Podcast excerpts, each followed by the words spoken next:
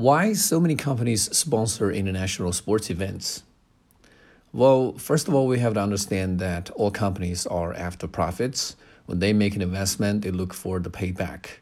And when they sponsor sports games, sports events financially, such as the Olympic Games and the World Cup, um, they print the logos on the jerseys of the athletes or even insert TV commercials during the breaks of the games.